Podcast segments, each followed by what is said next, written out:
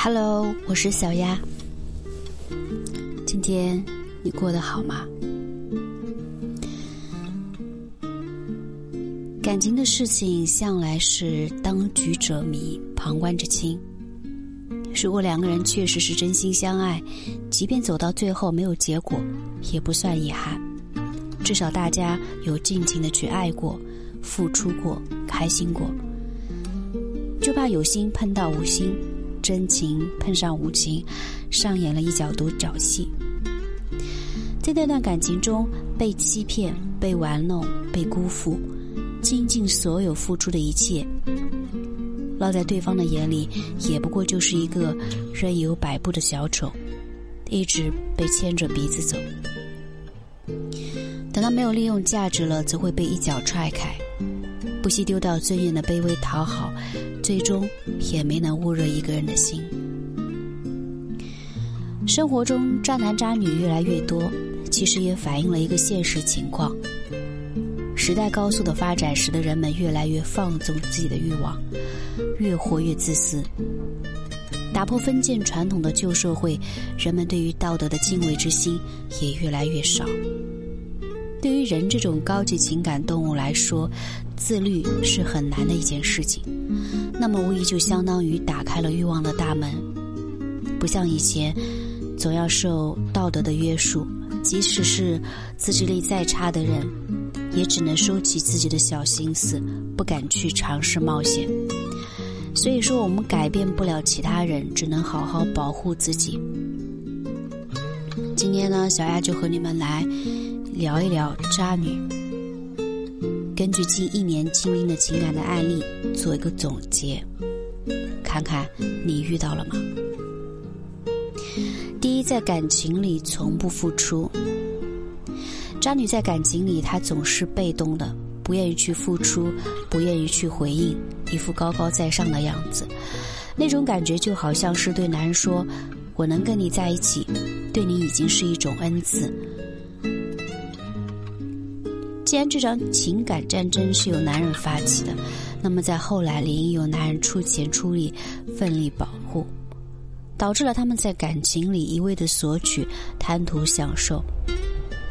有时候他们会认为女性是弱势群体，有时候他们又在极力的施行女权主义，觉得自己是一个女人，在如今这个社会就很吃香，你想要跟我在一起，就得讨好我。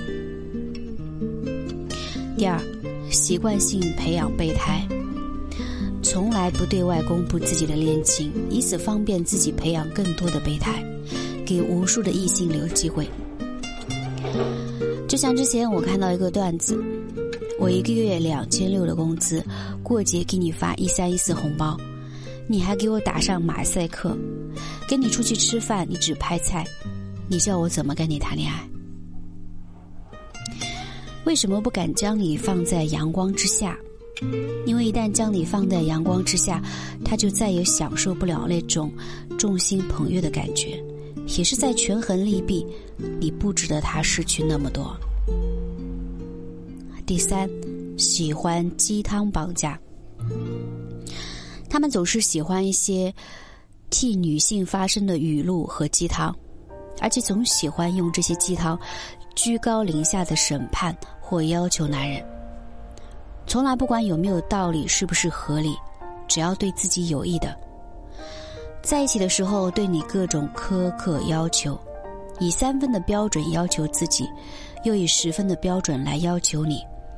对他好，还想要更好，巴不得你成为他一个呼之即来挥之即去的附庸品。关于女人如何疼爱男人的鸡汤。他们总是视若无睹，这个时候又会站起来说那是鸡汤。其实不管是不是鸡汤，都是有一定道理的，只不过并非适合所有的人，不是为所有人量身定制的，只是在替那些弱势群体发声而已。第四，过于在乎自己的感受，他们总是以自我为中心，不会考虑男人的感受。导致他们像极了一个填不满的无底洞，永远都把自己的感受放在第一位，永远都把自己得失利益放在第一位，并不会考虑考虑到某一些行为是否伤害到对方。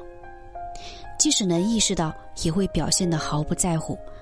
反正本来就是利用感情，自私自利，善于推卸责任，也总是能找到无数个理由推脱自己的错误。利用男人的真情，以此达到自己的目的，或者仗着男人的真情，不惜反过来伤害男人。第五，与异性相处没有底线。